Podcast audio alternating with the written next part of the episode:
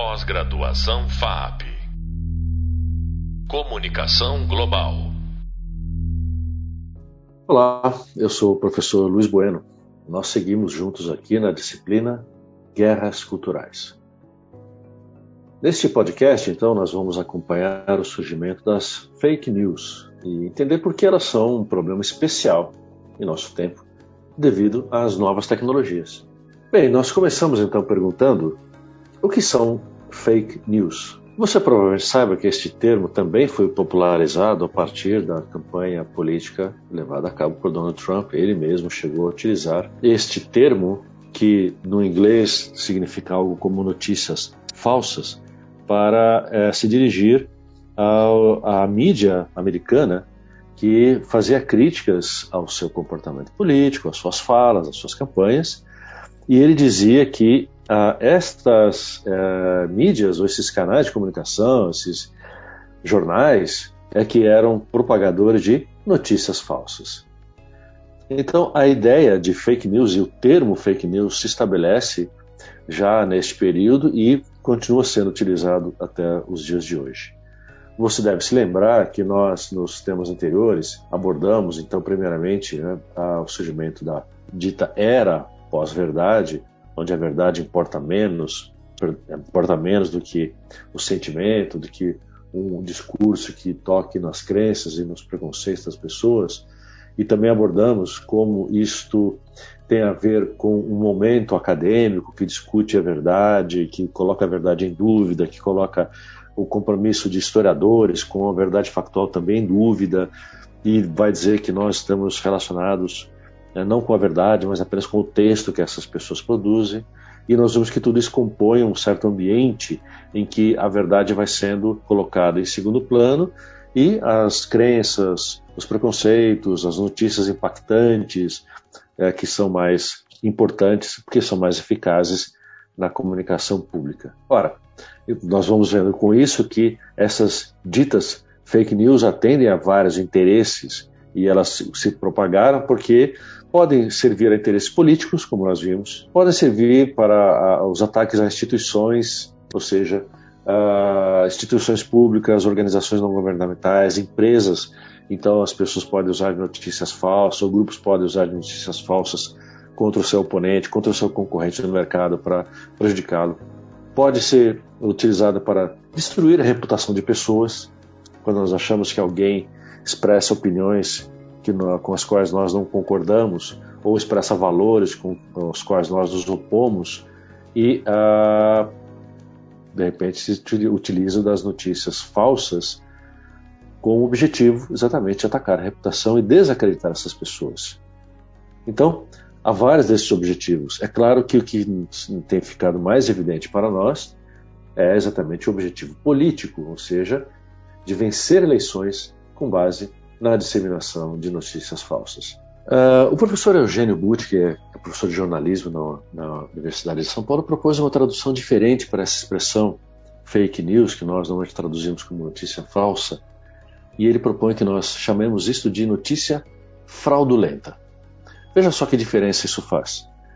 A notícia falsa pode ser falsa por ter sido uh, um engano na hora de obter uma informação, na hora de transmitir um dado de uma pessoa para outra, ou qualquer coisa não intencional.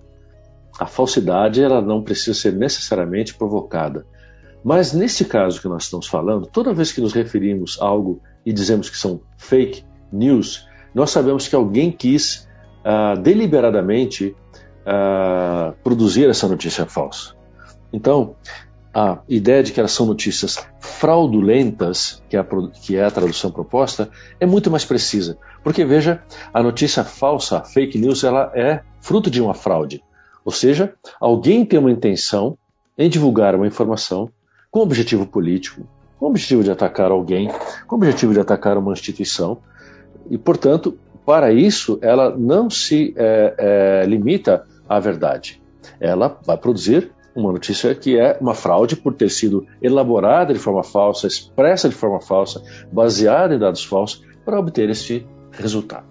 Então veja, a notícia fraudulenta ou as fake news passam a ganhar bastante importância, e nós já vimos né, inicialmente nas campanhas, mas depois elas se disseminam de forma generalizada né, no mundo político a partir do ambiente digital.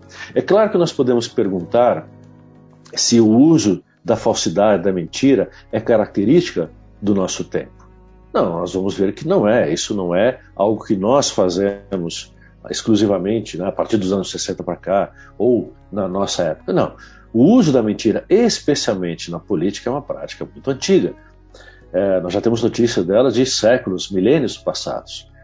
Uh, você vai encontrar no nosso e-book uma referência a uma notícia, só para você ter um exemplo disso, de que um historiador, Robert Darnton, fala de como já na Idade Média nós encontramos notícias falsas sendo usadas intencionalmente para atacar pessoas com objetivos políticos. Se nós pensarmos uh, no período da Primeira e da Segunda Guerra Mundiais, como os jornalistas mesmo à época já diziam que numa guerra a primeira vítima é a verdade. Nós sabemos como certos regimes, como por exemplo durante o regime soviético, o uso dos meios de comunicação para disseminar informações falsas, inverídicas ou que distorciam a realidade para tornar a realidade melhor do que ela era, foram procedimentos extremamente utilizados que depois foram identificados historicamente. Né? As notícias, os meios de comunicação, jornais oficiais de partido praticaram a falsidade, a distorção de forma deliberada por muito tempo.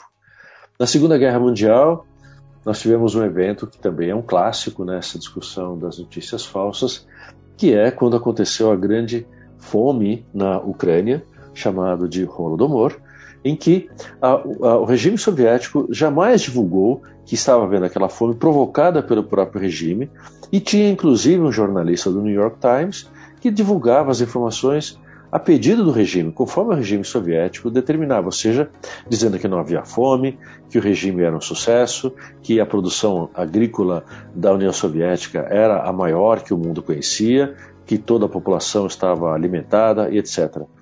Mas esta, eh, as notícias foram refutadas quando um jornalista consegue penetrar na União Soviética, consegue penetrar na região da Ucrânia e consegue eh, trazer a verdade os fatos ao mundo e, é, e publica essas notícias na grande mídia internacional. É claro que os jornalistas que, que, divulgavam as informações do regime soviético reagiram, fizeram este ataque à reputação deste jornalista inglês, e esta guerra ficou muito conhecida, a guerra de informação.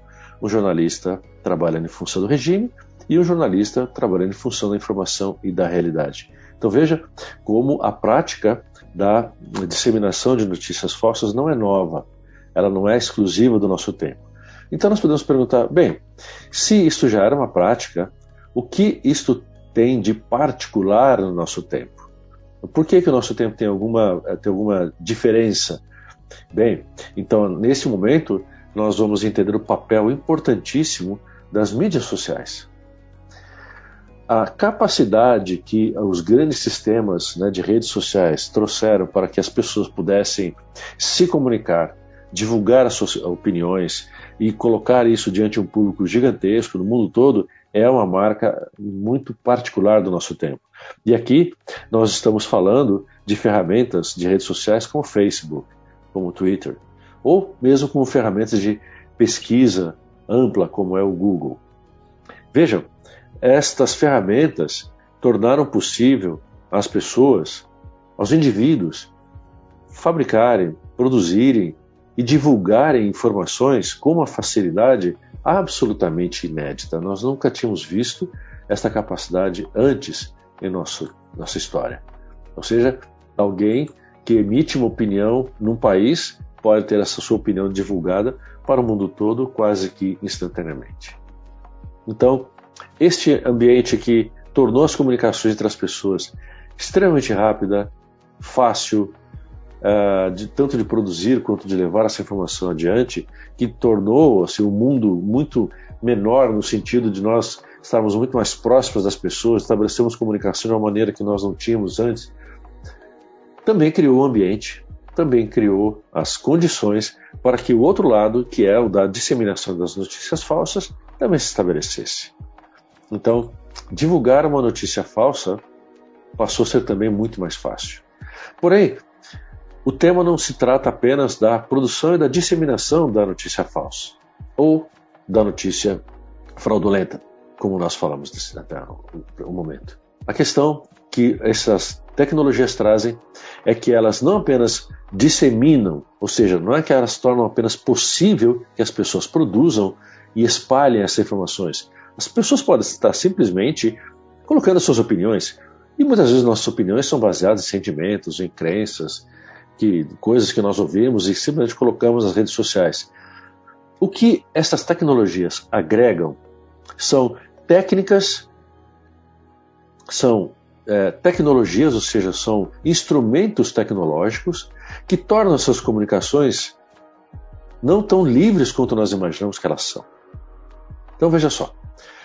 Nós sabemos que, por exemplo, o Facebook opera a partir de uma coisa chamada algoritmo. Quem são esses algoritmos? O que são esses?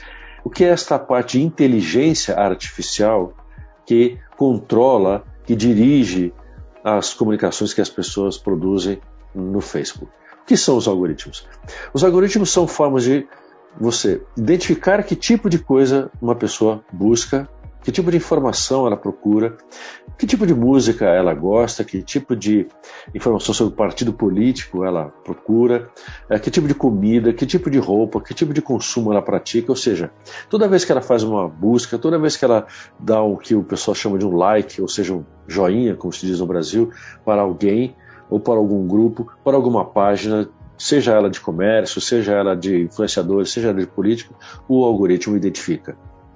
Ao identificar essas preferências das pessoas, o algoritmo começa a filtrar, a trazer para esta pessoa informações que tenham a ver com essas suas buscas, com as suas, suas preferências, com os seus, seus likes que ela foi dando, e o algoritmo então filtra as informações que ela vai receber para que ela receba, para que ela receba aquilo que lhe agrada.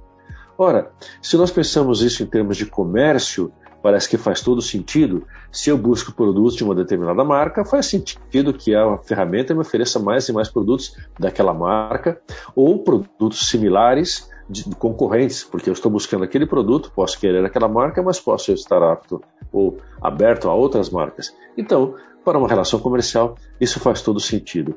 Mas isso se complica, isso ganha outra conotação quando nós vemos uh, uh, estas tecnologias dos algoritmos sendo aplicadas para a disseminação de informações no campo político, ou no campo de comportamentos, ou no campo moral, ou no campo das ciências.